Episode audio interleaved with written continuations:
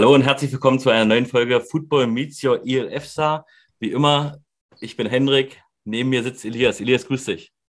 Servus Hendrik, wir haben heute die Ehre, mit einem mehrfachen österreichischen Meister und Teamkapitän der Raiders Tirol zu ähm, sprechen. Hallo Adrian Platzgummer. Servus und hallo. Ja, Adrian, schön, dass du Zeit gefunden hast, äh, heute ins Interview zu kommen. Ähm, lass uns mal ganz, ganz normal anfangen. Stell dich bitte erstmal einmal vor.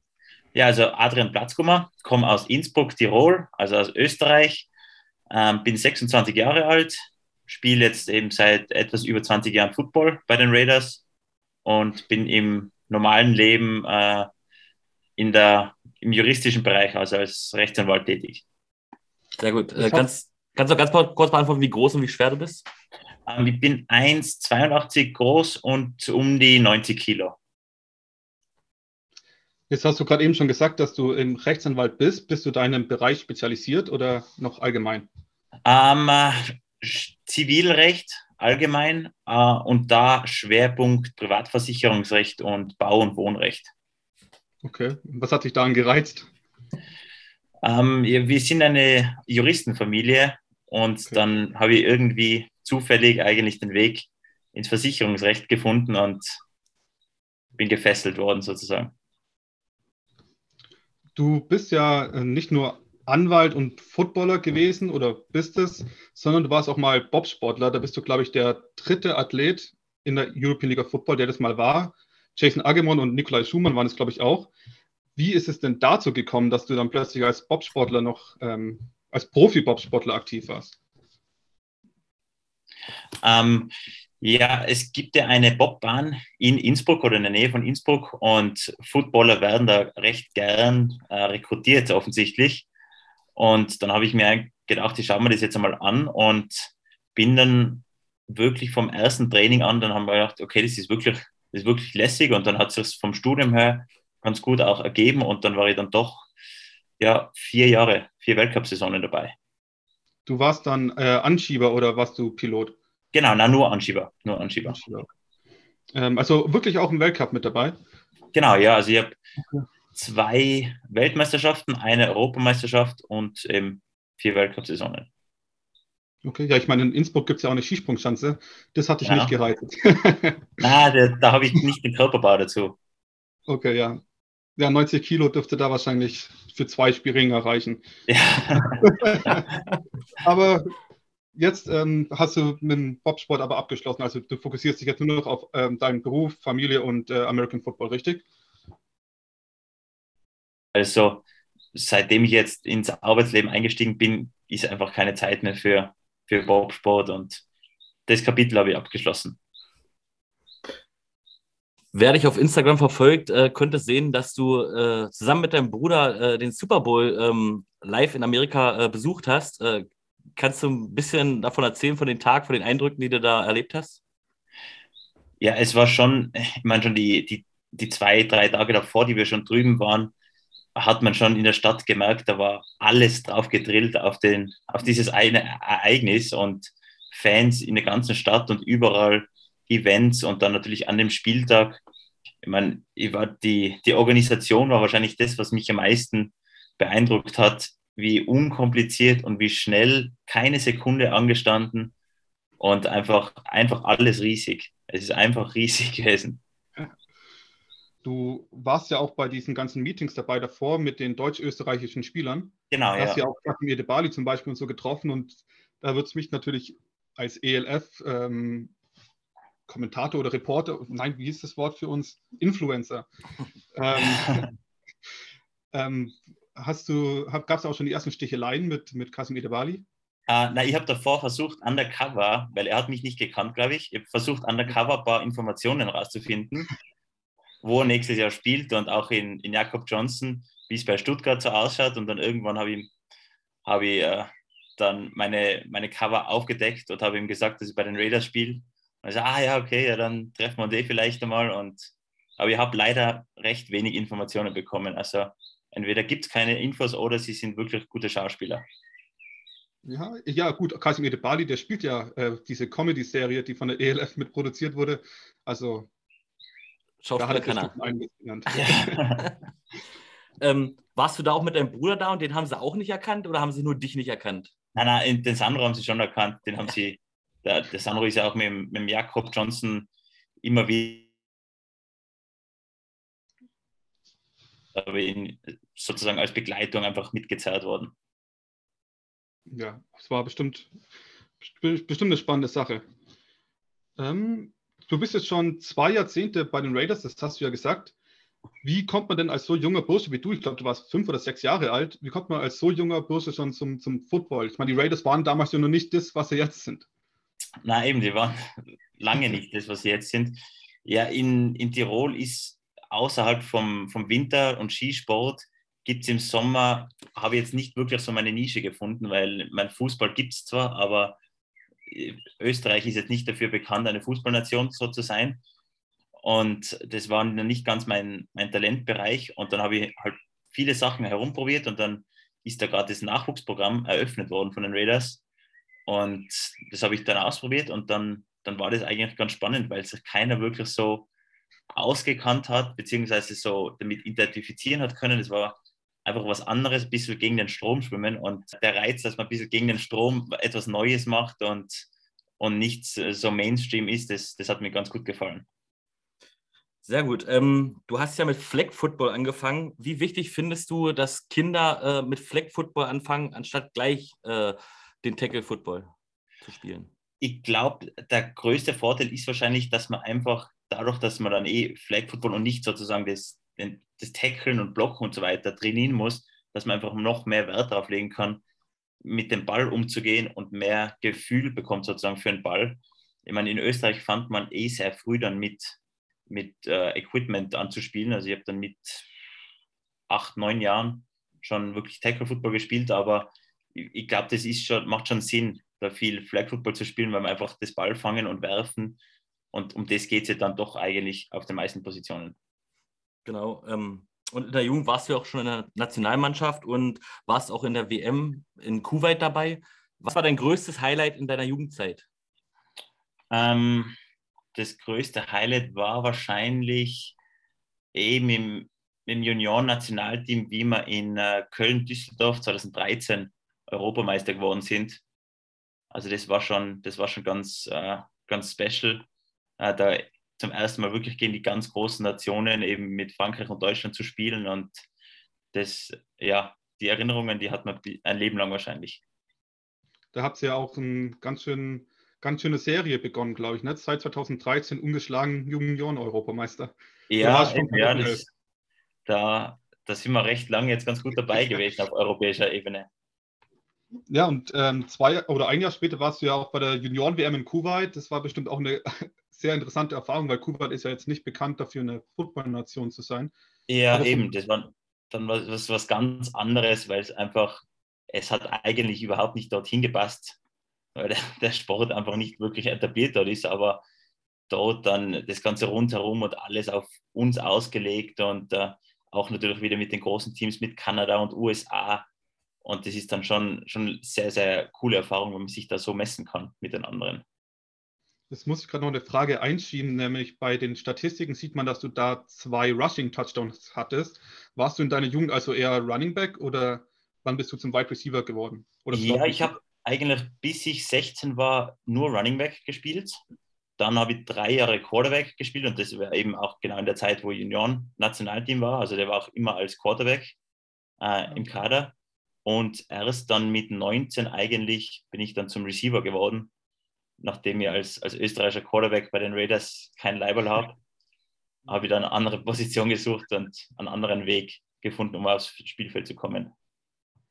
Mhm. Ähm, etwas, was es in Österreich auch gibt, um Spitzensportler zu fördern, ist das Heeressportprogramm.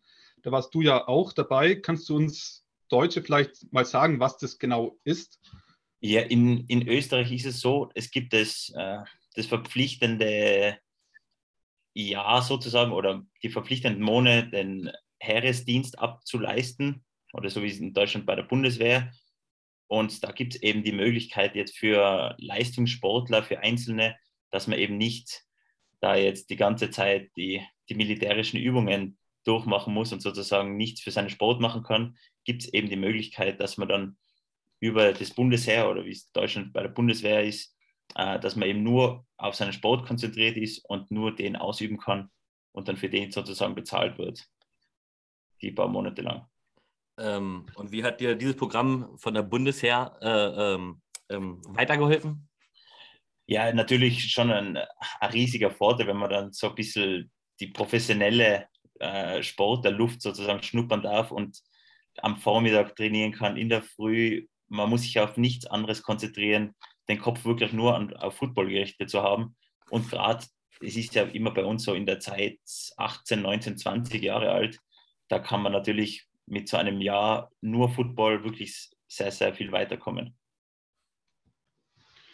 Ähm, auch viel weitergekommen sind die Raiders Tirol. Wir haben gerade schon ein bisschen angesprochen, dass du ähm, als du angefangen hast, ganz andere Verhältnisse vorgefunden hast als jetzt. Und dadurch, dass du der erste Raider-Spieler bist, der bei uns zu Gast ist, müssen wir auch ein bisschen auf die Geschichte eingehen.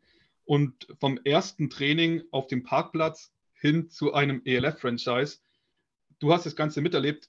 Was ist der Schlüssel für diesen Erfolg gewesen oder wie hat sich das Ganze entwickelt? Ähm, ja, ich glaube, also eben, ich bin 2001 da, dazugestoßen, 1992 sind die Raiders gegründet worden.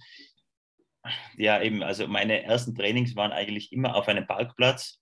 Also es war so ein Sand-Kiesel-Parkplatz, also es ist nicht, ja, nicht sehr spielerfreundlich gewesen. Äh, und dann war einerseits sicher sehr viel Fleiß von ein paar einzelnen Wahnsinnigen, weil damals waren es sicher noch Wahnsinniger, weil da hat es ja eigentlich keinen Grund gegeben, wieso man den Sport jetzt ausüben sollte. Da hat es ja keine Infrastruktur und äh, keine Werbung oder so dafür gegeben. Und dann ist, glaube ich, zur richtigen Zeit äh, auf den richtigen Posten Geld investiert worden. Und man hat eben versucht, wirklich viele amerikanische Trainer immer zu holen. Also da war jedes Jahr, kann ich mich erinnern, wirklich sehr viel für alle Nachwuchsprogramme. Man hat ja dann sehr früh schon alle Klassen sozusagen aufgefüllt. Und jede Klasse hat seine ein, zwei amerikanischen Coaches gehabt, die wirklich sehr auf die Ausbildung geschaut haben. Und dann hat man natürlich das sich recht leicht getan, weil die, die man, so wie mich, mit fünf, sechs Jahren schon gut ausgebildet hat oder mehr oder weniger gut, die hat man dann natürlich auch nach und nach äh, in die höheren Ligen raufbekommen. Und dann hat man sozusagen einfach einen, einen guten Kern an Spielern, der, dann, der das Niveau einfach an sich steigert. Und da ist dann vieles gut zusammengelaufen und dann ja wirklich Jahr für Jahr etwas größer und etwas besser geworden. Du sagst schon, vom Parkplatz bis zur ELF-Franchise. Meine Frage jetzt, und mal gucken, ob du es weißt, wie viele Trophäen könntest du schon sammeln oder ja als Franchise? Nee, aber eigentlich erstmal um dich. Ja, genau. Gute Frage. Äh, wie viele Trophäen? Also nur Meistertrophäen sozusagen, erster Platz. Ja, naja, du hast ja mehrere Trophäen. Das ist nicht nur in, hast ja, wie gesagt, in Köln ja auch äh, was geholt. Ja, eben. Boah. Also, also ich hoffe, ich hoffe ihr habt eine Antwort für mich. Also du bist ja, wenn ich richtig im Kopf habe, 2011, hast du, du hast 2011 dein Debüt gefeiert in der AFL, ne? Ja, genau. Das, heißt, das war dann direkt schon dein erster Meistertitel, das heißt sechs österreichische Meistertitel. Ja. Dann ein Junioren-Europameister, drei Central European Football League Championships. Genau. Und dann, das ist ja so ein bisschen komisch von der Begrifflichkeit her, weil ich damals noch nicht so viel europäischen Football verfolgt habe, gab es ja dieses European Super Final, glaube ich. Ja, genau, genau. Das dann noch irgendwann ECTC oder sowas hieß. Und das habt ihr, glaube ich, auch zweimal gewonnen. Aber da ist halt die Frage, ob du da dabei warst. Ja, nein, nein, da war ich dabei. Also das war ähm, 18, 2018 und 2019 war das. Ja, weil wir hatten das kürzlich mal Lars Steffen zu Gast und mhm. den haben wir gefragt, was sein Lieblings-Bowl-Sieg war. Und er hat dann über jeden einzelnen berichtet und letztlich, letztlich hat er jeden äh, sehr gern gehabt. Das heißt, wenn du dich gar nicht mehr an alle erinnern kannst, äh, gab es denn, denn irgendeinen anderen, an, an das du dich besonders äh, erinnerst? Ähm, ja, wahrscheinlich 2018, da, den Austrian Bowl, da haben wir, das war sehr high-scoring und dann haben wir mit auslaufender Uhr ein, ich glaube, 48 Yard Field Goal getroffen ähm, und dann eben schlussendlich 51, 48 gewonnen. Und das war, also das war wahrscheinlich ja, der beste, der beste, schönste Sieg. Und da sieht man auch, Kicker sind sehr wichtig und bei euch sucht man ja aktuell noch nach Kickern. Ich weiß nicht, ob das dieses Wochenende schon war oder ob das erst noch kommt, das Kicker-Tryout. Genau, ja, das war letzten Freitag, war das schon, ja. Schade, schade. Das heißt, keine Chance mehr für dieses Jahr, aber ihr könnt ja euch gerne für nächstes Jahr bewerben, falls ihr das jetzt genau. seht. Andere Frage. Ich meine, du hast jetzt schon gesagt, an welchen Titel du dich am liebsten erinnerst, aber gibt es ein Spiel, was vielleicht kein Titel, äh, kein, kein Bowl-Game war oder ähnliches, an das du dich sehr, sehr gerne zurückerinnerst, weil es einfach das Spiel der Spiele war? Als das Spiel der Spiele. Hm.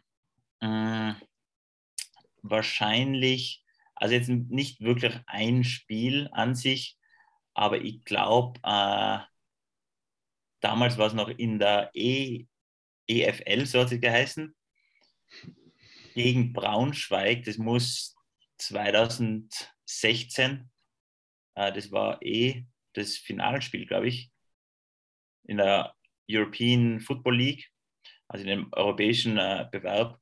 Und ich glaube, das war eines der besten Footballspiele, glaube ich, die es in den letzten ein, zwei Jahrzehnten gegeben hat, weil der, also die Qualität war unheimlich in dem Spiel und was da für Leute am Spielfeld gestanden sind.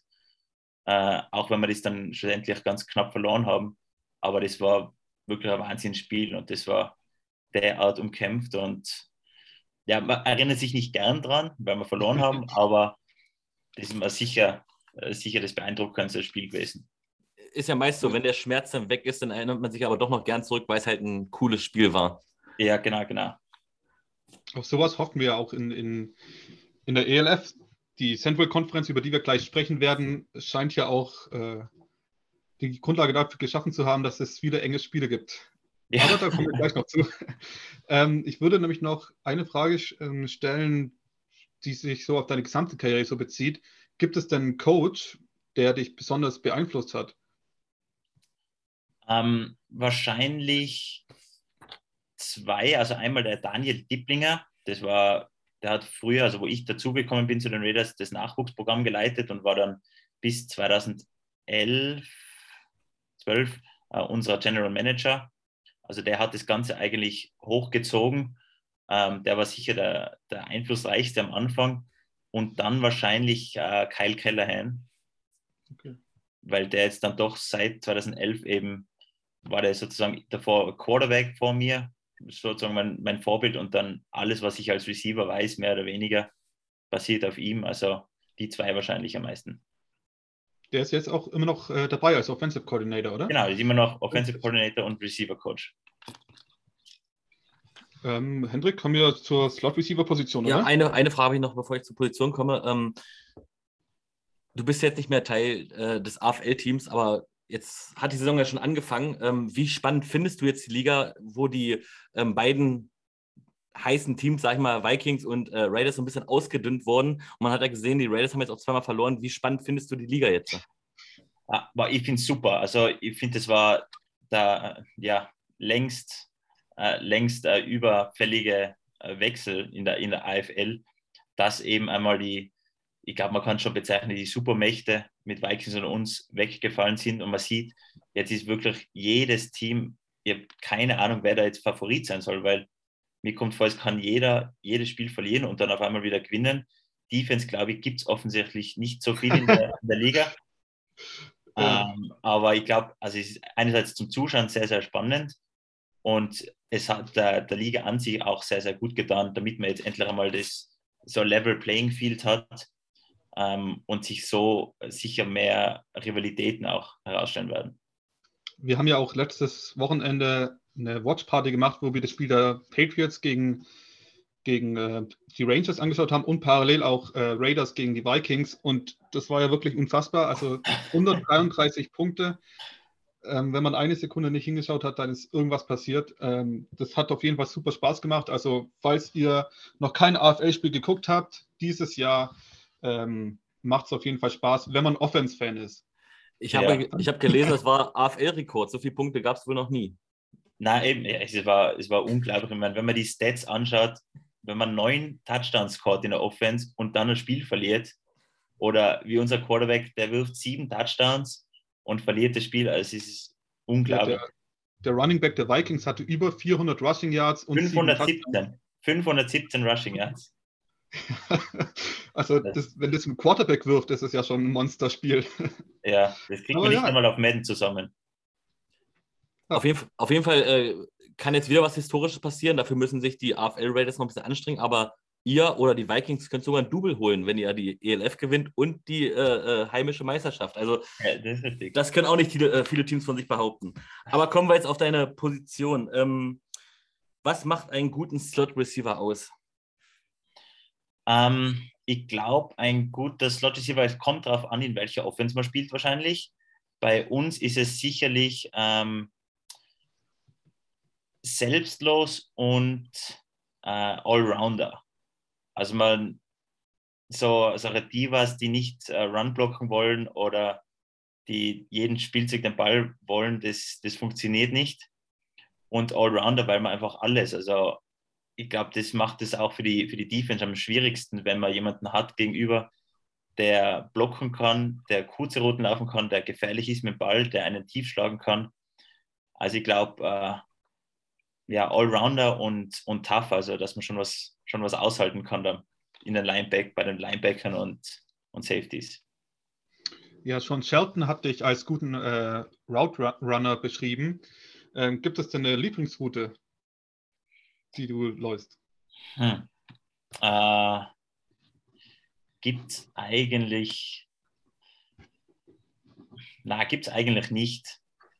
Ich liebe eigentlich das schon die, die, die ganz basic Routen, wenn man die einfach richtig gut läuft, dann ist es wahnsinnig schwierig, die zu verteidigen. Und es glauben immer alle Jungen, die auf Instagram Videos schauen, man muss so einen Triple-Double-Move einbauen und dann, dass man irgendwie frei wird. Aber wenn man die leichteste Route gut läuft, dann ist es wahnsinnig schwierig zum Covern. Und das, das an sich gefällt mir ganz gut. Ähm, du hast gerade schon gesagt, dass du gerne für andere bloggst. Ähm, was macht dir denn daran so Spaß? Weil es ist ja etwas, was man von wenigen Receivern hört, zumindest, dass sie das gerne tun. Ja, ich finde einfach, das, dass man sich sozusagen äh, einfach das fürs Team einsetzen und das, das Selbstlose. Ich meine, früher war es natürlich auch, wo der Sandro noch der Running Back war, dass man sozusagen ihm geholfen hat, da einen guten Play zu machen, beziehungsweise einfach, dass man schaut, dass man sich halt irgendwie äh, irgendwie sich einbaut und irgendwie dem Team weiterhilft. Und dadurch, dass es nicht so viele Receiver gibt, kommt mir vor, zumindest in Österreich hat es nicht so viele Receiver gegeben, die wirklich gern blocken oder gut blocken, ist es für die Defense richtig unangenehm, habe ich mal sagen lassen, wenn die ganze Zeit der Slot Receiver nervt bei den Linebackern und äh, ja, das ist natürlich ein Pluspunkt. Aber ich habe gehört, ihr sollt in diesem Jahr auch gute Tight Ends bekommen die dann äh, vielleicht auch da noch äh, die Aufgaben des Slot Receivers ein bisschen erleichtern. Ja, Aber, eben. Ich meine, natürlich ein Talent hat äh, Größen oder äh, Stärke, kraftmäßig ein bisschen Vorteil mir gegenüber. Aber ich werde es trotzdem weiterhin gern machen. Um den Bogen zur ELF-Saison zu schließen, ähm, ergänzt du ja als Slot Receiver ein sehr breites Wide Receiver Core, das ihr inzwischen habt. Also ihr habt auch einen Deep Ball Receiver mit Yannick Meyer, und erst kürzlich hatten wir die Diskussion während des, der Watch Party, wer hat denn das beste Wide Receiver Core? Und wir haben auch über die Raiders diskutiert, eben weil es so viele unterschiedliche Typen schon, schon gibt. Also bisher sind erst vier Spieler announced worden, aber ähm, da kommen ja noch einige sehr gefährliche Waffen dazu. Wie würdest du euch einordnen als Wide Receiver Core? Also ich werde jetzt sicher keine Statements setzen mit, äh, wir sind der Beste und, und, und, und. Aber ich glaube, dass wir eine gute Tiefe haben und dass wir äh, wirklich sehr, sehr erfahrene Spieler haben, die in den Ligen, wo sie gespielt haben, äh, schon dominiert haben, glaube ich, kann man, kann man sagen. Und da, wir sind sehr ausgewogen und sehr unterschiedlich, weil wir so viele von Possession Receivern zu eben Deep Ball und äh, ich würde sagen, sehr gute Slot Receiver auch, gut blocken können. Also ich glaube, wir sind da sehr allround-mäßig ganz gut aufgestellt und, ähm, und werden von dem her, glaube ich, äh, und dadurch, dass wir auch schon eingespielt sind, ist es, ist es sicher ein, ein großer Vorteil jetzt gegenüber Teams, die, die da sozusagen die ganzen Puzzlestücke erst zusammen, zusammenflicken müssen. Ja, kommen wir zur European League of Football Saison 2022. Aber bevor ich zur 22 komme, die Frage, hast du die European League of Football Saison 2021 verfolgt? Ja, also ich habe jetzt nicht jedes Spiel geschaut, aber, aber schon, also die Highlights jede Woche eigentlich und Finalspiel natürlich auch. Also habe ich schon live äh, mitverfolgt die meiste Zeit. Und wolltest du auch unbedingt Teil dieser Liga sein mit den äh, Raiders? Ich weiß ja nicht, wie weit ihr, wie lange ihr das schon wusstet, aber ich denke mal, ganz am Anfang wusstest du das bestimmt auch noch nicht. Aber hattest du von Anfang an Lust, äh, äh da mitzuwirken? Ja, ich würde sagen, auf jeden Fall während der, der ELF-Saison, dann hat sich das dann schon äh, gezeigt, dass, dass wir da schon sehr Lust drauf hätten. Also wir Spieler jetzt allein ähm, da mitzuspielen. Am Anfang hat man, muss ich sagen, einfach war ich sehr kritisch oder sehr offen, weil keiner ja gewusst hat, was das jetzt eigentlich wird. Aber wie man dann gesehen hat, wer, wer da jetzt alle in der Liga spielt und welche Teams und Städte und welches Niveau an Athletik da auch dabei ist, ähm, war das dann eigentlich keine Frage mehr, dass man da, dass da wirklich alle von uns Spielern auch nach der AFL-Saison gesagt haben, ja, wir wollen unbedingt diesen Schritt machen und dort uns messen und äh, neue Motivation haben sozusagen. Also da waren wir alle im gleichen Boot. Okay, dann eine Frage noch, bevor Elias vielleicht eine Frage hat. Ähm, du hast es verfolgt, äh, du wolltest unbedingt Teil der Liga sein. Das bedeutet, dass du mit der Qualität schon sehr zufrieden warst. Aber wie hoch äh, schätzt du das Niveau der European League of Football? Ich glaube, dass jetzt kommendes Jahr das Niveau ja um ein gutes Stück höher sein wird, würde ich jetzt mal davon ausgehen. Jetzt nicht unbedingt wegen den neuen Teams, sondern einfach, weil ich glaube, letztes Jahr doch schon in der AFL noch sehr gute Spieler unterwegs waren sozusagen und auch in der GFL. Und jetzt kommt, fängt es an, kommt mir vor, das Ganze sich zu konzentrieren auf die ELF und wirklich mehr oder weniger alles, was, was Namen und Rang hat, ist jetzt da in der ELF vertreten. Und also allein vom körperlichen her ist es wirklich sehr, sehr, sehr hohes Niveau und auch äh, coachesmäßig, also jeder, der was drauf hat, will in die ELF und wird in der ELF irgendwie vertreten sein. Also ich glaube, das Niveau ist schon das Beste, was man jetzt lang gesehen hat, wahrscheinlich in Europa. Ähm, das Niveau wird ja vor allen Dingen auch in der Central Conference wahrscheinlich sehr hoch sein. Zumindest gilt die aktuell als Todesgruppe. Wie sich das dann letztendlich herausstellt, das werden wir erst sehen, äh, weil ja auch ihr und die Vikings sich sehr stark verändert haben. Aber wie gesagt, ihr spielt mit Frankfurt Galaxy, dem amtierenden Champion, dem Vienna Vikings und der Stuttgart Search in einer Conference. Äh, schätzt du die Conference auch so stark ein, wie sie allgemein beschrieben wird? Ich glaube schon. Also, wo ich die Conference gesehen habe, also entweder wollte einfach jemand äh, Abschlachterei sehen oder da war irgendein, irgendein Fehler dabei weil ich glaube schon, dass man sagen kann, zumindest jetzt vor der Saison, ich meine, Frankfurt als Meister so oder so, aber auch Vikings und wir sind schon, sind schon äh, Titelaspiranten zumindest oder würden davon ausgehen, dass wir da irgendwo recht hoch mitspielen werden. Und dann natürlich auch drei Teams in einer Conference zu haben, ist schon, ist schon brutal. Und wenn man sich einfach überlegt, dass eines von uns drei Teams wobei eben Stuttgart schätze ich ein bisschen unter uns ein, unter den anderen dreien. Aber wenn man überlegt, dass ein oder wahrscheinlich zwei Teams von Frankfurt, Wien und Tirol nicht in den Playoffs sein werden, ja. sondern aus der Gruppenphase nicht rauskommen, ist das Wahnsinn eigentlich, muss ich sagen. Also da, ich bin wirklich sehr, sehr gespannt. Ja, da kann man ja auch gleich sagen, ähm, ich habe ja, wir hatten ja damals eine Prediction, wo wir auch schon die Conferences so vorher eingeteilt haben, bevor sie überhaupt offen waren. Und ich habe gesagt, es wird nicht in einer Konferenz Wien und äh, äh Tirol sein. Ich wurde, ich, ich wurde Lügen gestraft. Jetzt ist die Frage von mir, bist du zufrieden, dass du mindestens zweimal auf die Bayerner Vikings triffst und mindestens zweimal auf Frankfurt Galaxy? Oder hättest du dir, wenn du das wünschen könntest, lieber erst in den Playoffs äh, auf die Wiener oder den, Meister, äh, den amtierenden Meister getroffen? Uh, ich glaube, ähm, Wien da geht es Wien gleich wie uns. Wir hätten uns gefreut, einmal etwas mehr Abwechslung sozusagen zu haben. Ich meine, Wien, Innsbruck hat es in den letzten Jahren echt ohne Ende gegeben.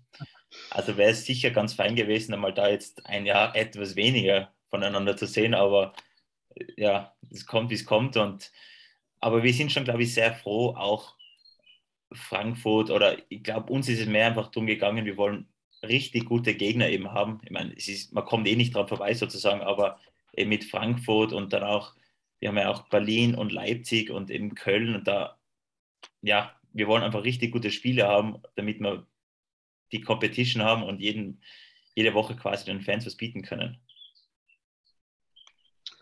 Ja, wie gesagt, äh, wie, schon, wie du gerade schon gesagt hast, ihr habt ja auch schon eine Art Deutschland-Tour in diesem Jahr erstmal.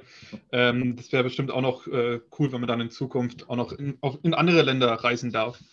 Ähm, aber die Vikings sind ja auch gleich euer erster Gegner. Und da gibt es ja auf jeden Fall diese Rivalität. Und denkst du, dass da dann auch die Hütte schon gleich voll sein wird? Was erwartest du für eine Zuschauerzahl so ungefähr bei euch? Hast du da ein Gefühl dafür?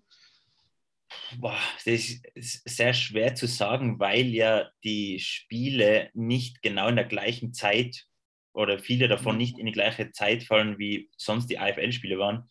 Also ich würde schon davon ausgehen, Vikings Raiders waren jetzt im Tivoli-Stadion schon immer so um die 5000. Dadurch, dass es jetzt dann ELF ist und es dann sicher mehr gehypt wird und es wirklich, wenn man so die Roster ansieht, auf jeden Fall noch höheres Niveau sein wird, wie es in der Vergangenheit war, würde ich schon hoffen, dass wir da drüber hinauskommen. Ähm, und sonst, ich glaube, wenn wir so auf dem Schnitt, den Schnitt durch die ganze Saison bringen könnten, wäre das, wär das toll. Äh, aber ist natürlich, ja, Sommerferien, ich keine Ahnung, muss ich ehrlich gesagt sagen, wie das, wie das die Fans sehen, ob sie da ihren Urlaub äh, pausieren sozusagen für unsere Spiele. Oder den Urlaub nach Innsbruck legen. Das kann ich ja an alle Aufwärtsfans empfehlen. Ja, kann man ja, ich bin zwar keine Skisaison, aber man kann ja auch so auf den Berg gehen. Also ja. ich bin kein Skifan, ich fahre nach Innsbruck wegen Football. Ich meine, Elias würde wahrscheinlich wegen Skispringen hinfahren, aber ja, also wenn ich nach Innsbruck komme, dann werde ich mir das auf jeden Fall genauer angucken, weil die Aussicht ist ja auch besonders schön. Ja, die äh, Aussicht ist ja der Wahnsinn. Genau. Ja, wie gesagt, wir haben jetzt gesprochen, gleich erstes Spiel äh, gegen Wien. Du hoffst, die Hütte ist voll oder jedenfalls sind sehr viele Leute da. Ähm, aber meine Frage ist eigentlich, du persönlich, auf welchen Gegner freust du dich am meisten? Ah, Frankfurt wahrscheinlich. Einfach zu sehen, wie ich meine, Frankfurt war letztes Jahr offensichtlich das, das Maß aller Dinge und dann einfach einmal, einfach glaube ich, zu sehen, und Wien wird es genau gleich gehen, zu sehen, ja, wo liegt denn da eigentlich der Maßstab? Was ist denn das Beste, was die ELF so zu bieten hat? Wie hoch ist es eigentlich? Ob man da mitspielen kann, wo man mitspielen kann. Und ja, ich glaube, jeder, der ELF spielt, will die, die bestmögliche Competition haben und das schwierigste Spiel sozusagen haben. Und das wird, ich schätze mal, sein, auch gegen Frankfurt. Ähm, Wenn es dann letztendlich darum geht, es wird sehr eng sein, wer es in die Playoffs schafft, da kann man dann über viele Faktoren reden, welche eine Rolle spielen werden. Ich möchte gerne auf Sean Shelton zu sprechen kommen, weil du eben schon gesagt hast, dass ihr eingespielt seid. Und Jackson Erdmann zum Beispiel ist ein, ist ein neuer Quarterback bei den Wienern mit sehr vielen neuen Wide Receivers. Ähm, wie ist es für dich, dass du weißt, du kennst den Quarterback, du weißt, wie das abläuft und ist es für euch wirklich ein großer Vorteil? Ich glaube, das ist ein unheimlich großer Vorteil, weil der Sean kennt die Offense in- und auswendig, so wie auch der Großteil unserer Receiver und der Großteil unserer Offense. Wir brauchen da keine Abstimmung mehr finden oder Playbook zusammenlernen oder ja, sich da irgendwie zu finden, sondern wir haben die letzten, ich spiele jetzt seit 2015 mit dem Sean zusammen jedes Jahr. Also da hat man einfach die Abstimmung, die ist schon da und man kann halt einfach auf einem viel höheren Niveau schon aufbauen und starten, wie es jetzt vielleicht eben mit einem neuen Quarterback, der mit einem neuen Offensive Coordinator und neuen Receivern, das braucht halt einfach seine Zeit, bis man da eingespielt ist und überhaupt jetzt mit der mit der Regelung, dass man ja erst ab Mai zusammen trainieren darf, ist das, glaube ich, wirklich, äh, macht es sicher einen riesigen Unterschied und könnte man schon vorstellen, dass man da auch einen Unterschied dann am Feld sehen könnte, wenn, wenn jetzt Teams schon fix eingespielt sind, sozusagen, eher auch so wie Köln mit, mit Jan als Quarterback, die sind natürlich da einfach einen Schritt schon voraus, könnte man vorstellen. Und sicher am Anfang von der Saison macht es sicher einen großen Unterschied. Ich meine, Sean ähm, ist, glaube ich, auch Teil, äh, Teil der Gruppe, die die Playbooks äh, auch macht. Ähm, wahrscheinlich hat sie auch dann schon eine größere Vari Variabilität in eurem Playbook äh, als, als die anderen, was natürlich in engen Spielen immer ein Vorteil sein kann. Ähm, Hendrik, hattest du noch? Ja, ich habe noch eine Frage. Ähm, und zwar ist der Kader äh, in der ELF, darf ja anders sein wie in der AFL. Und du sagst schon, ihr seid ein eingespielter Haufen und kriegt jetzt zusätzlich noch gespickt äh, viele gute Talente dazu. Was glaubst du, wie viel stärker werden die Raiders sein, wie sie noch in der AFL äh, äh, waren? Ah, ich glaube schon, schon maßgeblich stärker, weil eben das, die, den Luxus sozusagen, ich meine, man hat nie auf allen Positionen perfekte Homegrown-Spieler oder ausreichend, sagen wir so. Und jetzt haben wir halt den Luxus, dadurch, dass wir, jetzt, würde ich sagen, einen nicht so schlechten Kern sozusagen an Spielern haben, jetzt können wir an den Stellen sozusagen, wo wir noch etwas mehr Tiefe brauchen oder etwas mehr Qualität oder noch bessere, höhere Qualität, können wir uns noch die, die ein, zwei Spieler da dazu holen. Und ich glaube, das wird schon sicher einen, einen großen Unterschied machen und uns schon gleich auch wie Wien einfach schon ein, ein Stück besser machen, glaube ich, dadurch, dass einfach der, der, eingespielte Kern bleibt ja, aber dann holt man sich noch ein paar Leute dazu. Und ähm, ich glaube, das macht sicher, bin ich sehr gespannt, wie, wie groß der Unterschied sein wird. Ja, der Unterschied wird ja auch noch dann beim Game Day und so weiter sein. Also es gibt gewisse Regeln, was man anziehen darf und äh, bis, ob man da jetzt, was weiß ich, die Stutzen äh, bis zum Knöchel hängen lässt oder ob man die bis zum Knie hochzieht. Äh, das gibt ja dann noch eine ganz, ganz breite Menge, wo, wo am Anfang uns Spiele gesagt haben, dass es da auch erstmal eindrucksvoll war, wie so ein Spieltag dann plötzlich ganz anders gestaltet ist. Äh, da bin ich mal sehr gespannt, was dann, dann äh, eure, eure Eindrücke dann sein werden. Ich habe noch eine Frage. Und zwar, Elias ist ja dafür bekannt, dass er sich sehr, sehr gut vorbereitet. Und ich dachte, ich bereite mich auch mal vor und habe auf der Webseite Bitte. gelesen. Ich habe auf der Webseite gelesen, dass du sehr gerne Topfen isst. Ich komme jetzt hier vom, vom Land und habe keine Ahnung, was Topfen ist. Was, ah. zum Geier, was zum Geier isst du da gerne? Topfen ist Quark. Quark. Ja, und das haben mein Bruder und ich halt früher, wo wir uns etwas schwerer getan haben, vielleicht mit zunehmen und gerade so in der, in der Trainingsphase waren, ist es ein, äh, ja, unser vielleicht Geheimrezept. Wirklich geheim ist es nicht. Aber also für alle Kinder da außen, die zunehmen wollen und fleißig trainieren, esst Quark oder Topfen. Okay. ähm, ist es denn auch deine, deine, deine bevorzugte Mahlzeit vor dem Spiel oder was, was isst du immer vor dem Spiel? Ähm, vor dem Spiel ich, ist meistens, ja, meistens Reis mit irgend, ja, Reis mit Gemüse, meistens irgendwo in die Richtung, aber ihr habt jetzt nicht wirklich ein, ein Ritual. Also McDonalds ist es nicht, aber jetzt ein genaues Ritual habe ich nicht. Apropos Fast Food. Wir fragen auch öfter mal ähm, nach Pizzasorten. Wie sieht es bei dir mit Pizza Hawaii aus? Magst du das gerne? Na, nein.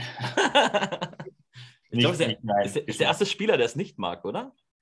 Äh, nee. Also nee. ich glaube, Francesco Ronco zum Beispiel, der ja auch ein italienisches Restaurant besitzt, der hat ja auch schon darauf hingewiesen. Der wird es persönlich genommen haben wahrscheinlich dabei. Genau, genau.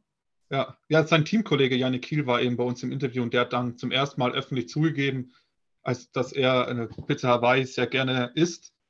Und dann habe ich natürlich eine kleine Spitze losgelassen beim Text, wo wir Francesco Ronco vorgestellt haben, ob das denn die den Wettkampf teamintern an, an, anheizt. Aber mal gucken, was wir noch über dich herausfinden, denn wir würden noch eine kleine Schnellfragerunde machen, wenn das für dich okay ist.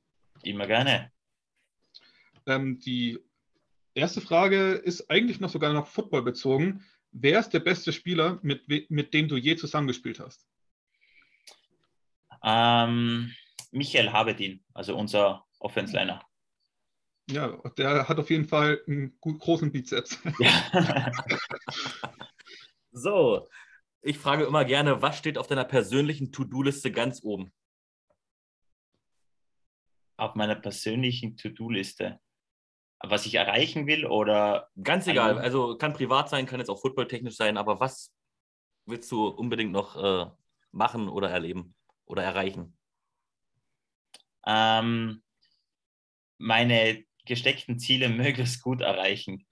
Meistens sind sie zu hoch, aber zumindest ein paar davon erreichen. Topfen, Palatschinken oder Kaiserschmarrn? Kaiserschmarrn. Oh. Okay. Beschreibe dich in drei Worten. Ähm, ehrgeizig, vielseitig ähm, und dunkler Humor. Ähm, wer war der beste Spieler, gegen den du je gespielt hast? Puh, gute Frage. Das war. Mh, hm. boah. Er ist hier am falschen Fuß erwischt. äh, Defense-Spieler. Wahrscheinlich ähm, 2014 bei Berlin, da hat Telly Weiss gespielt. Äh, so Safety Cornerback.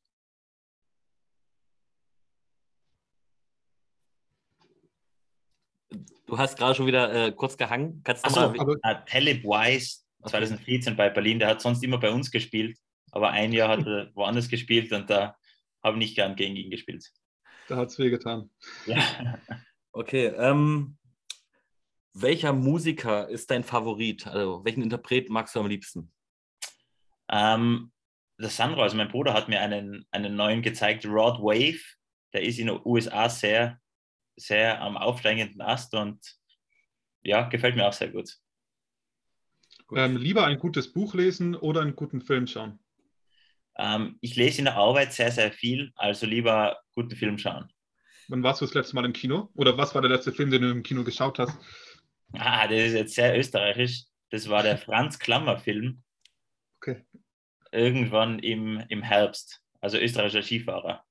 Für alle, okay. die wissen. Okay. Ähm, welche... Blockbuster. Ja, kein Blockbuster. Nein, also, kein Blockbuster. Ist er das trotzdem zu empfehlen? Ja, ist trotzdem zu empfehlen. Okay. Also ist eine Dokumentation oder? Ähm, nicht wirklich, aber ja, es geht in die Richtung Dokumentation. Okay. Welches Lebensmittel findest du, nochmal, welches Lebensmittel findest du total ekelhaft? Hm, Knoblauch. Oh. Ähm, dann kommt Knoblauch bei dir schon mal nicht auf den Grill, aber was kommt denn sonst bei dir auf den Grill? Äh, Lachs. Okay. So, wenn die Raiders im Finale stehen sollten, wer sollte euer Gegner sein? Äh, darf ich mal zwei nennen? Ja, klar.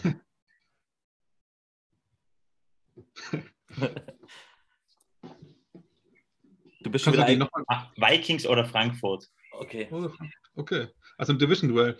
Ich meine, ihr spielt ja auch tatsächlich, das ist eine Frage nach der Schnellfragerunde, aber ihr spielt ja tatsächlich im Finale in Klagenfurt oder ihr würdet in, in Klagenfurt spielen. Äh, die Arena kennt ihr ja auch schon ganz gut. Äh, auf was können sich die ELF-Fans, die sich noch überlegen, ein Ticket zu kaufen, freuen? Uh, es ist, wir waren jetzt gerade am gestern, gestern dort mit so einem Promo-Event. Es ist wirklich ein wunderschönes, ganz modernes Stadion, direkt am Wörthersee quasi. Also man kann es wirklich super mit einem Kurzurlaub verbinden und uh, das Stadion ist an sich schon sehr, sehr schön und wir haben immer gute Spiele dort gehabt. Also wir würden gern wieder dort sein.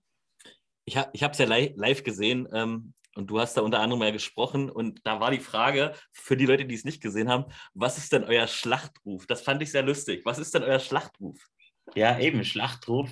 Mir ist damals keiner eingefallen und mir ist jetzt immer noch kein besser eingefallen. Deswegen bin ich einfach bei Go Raiders geblieben. Die Vikings haben es danach gemacht und haben auch Go Raiders gesagt. Ja, das war auch, das war auch sehr gut. Da wurde dann die, die Vikings wohl gefragt, was ist euer Schlag, Schlachtruf? Ja, ungefähr dasselbe. Und dann sagt der Kommentator oder der Moderator, wie auch Go Raiders. das, war, das, war, sehr, sehr lustig. Ähm, ja, Elias, hast du noch Fragen? Ansonsten müssen wir schon zum Ende kommen, traurigerweise.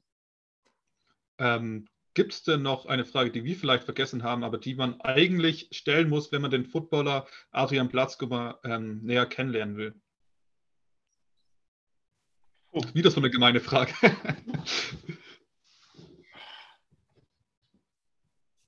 Wow. Also ich glaube, ihr habt mich ganz gut, ganz gut schon kennengelernt und wisst mehr als genug über mich.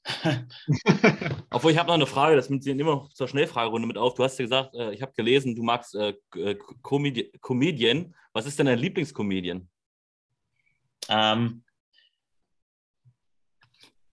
also Das stimmt gar nicht richtig, Aha. weil er hat nur gesagt, dass er Comedy dem Drama vorzieht. Ach so. Aber er hängt doch gerade wieder, deswegen. Also, jetzt bin ich wieder da. Ja. Ja. Na, jetzt geht's wieder. Ähm, mein Lieblingscomedian. Ich habe eigentlich keine Lieblingscomedian, aber ich lache sehr viel über mich selber. also, vielleicht das sogar, vielleicht ich selber. das ist immer gut. Sehr gut. Ähm, zum Abschluss ähm, machen, geben wir den ähm, Gästen immer die Chance, noch äh, ein paar Leute zu grüßen. Ähm, nenn einfach drei, die dir spontan einfallen, die du unbedingt grüßen möchtest, weil sie vielleicht diese Show gesehen haben und sich dann freuen, dass sie sich hören dürfen. Ähm, Sean Shelton, auf jeden Fall. Hallo Sean, hoffentlich hast du gerade ein bisschen Pause von deinem Kind. Ähm, dann äh, Louis Horvath von den Vikings, der Safety. Äh, wir freuen uns schon, Louis, damit wir uns treffen. Und Frank Rosa, den habe ich jetzt nämlich vor, mit dem habe ich 2012 zusammengespielt bei den Raiders, kurze Zeit, und habe ich jetzt vor zwei Wochen getroffen in Innsbruck. Und da haben wir schon gequatscht, dass es ein nettes Wiedersehen sein wird, wenn wir uns wieder treffen. Louis Horvath, den nehmen wir dann auch auf in unsere Liste als potenzieller Interviewkandidat. Immer, immer gern. Gute Wahl. So, dann allerletzte Aufgabe für die Fans, die dir zuhören oder auch die Nicht-Fans, die jetzt zuhören. Hast du noch ein paar letzte Worte an die Zuschauer? Um, ähm, also egal, ob ihr schon Football-Fan seid oder noch keiner seid, aber es einmal gesehen habt, die ELF, was das nächstes Jahr sein wird, sowas hat Europa sicher noch nie gesehen. Und wenn es einen Zeitpunkt gibt, an dem man Football ähm, Fan wird oder sein erstes Footballspiel sehen will, dann muss es nächstes Jahr sein. Und dann muss es auch speziell Eigenwerbung Central Conference sein, weil äh, da wird sicher eine, eine tolle Show geboten und äh, ich kann es nur weiter, weiterempfehlen. So, Dankeschön. Ich grätsche ganz kurz rein. Nicht nächstes Jahr, sondern nächste Saison, also dieses Jahr bitte noch. so, dieses Jahr bitte. Äh, Adrian, Danke, dass du dir die Zeit genommen hast. Es hat riesen Spaß gemacht. Wir haben viel über dich rausgefunden. Schreibt in die Kommentare, äh, falls ihr noch Fragen habt. Die schicken wir Ihnen im Nachhinein noch. Ähm, Elias, auch danke, dass du dir die Zeit genommen hast. Es hat äh, sehr Spaß gemacht und ich wünsche euch noch einen schönen Tag. Vielen, vielen Dank für die Einladung. Eine super Show, muss ich sagen. Und äh, toll, wie ihr, das, wie ihr das alles aufzieht und wie, wie hochprofessionell das ist und wie es sehr Spaß macht. Dankeschön. Danke.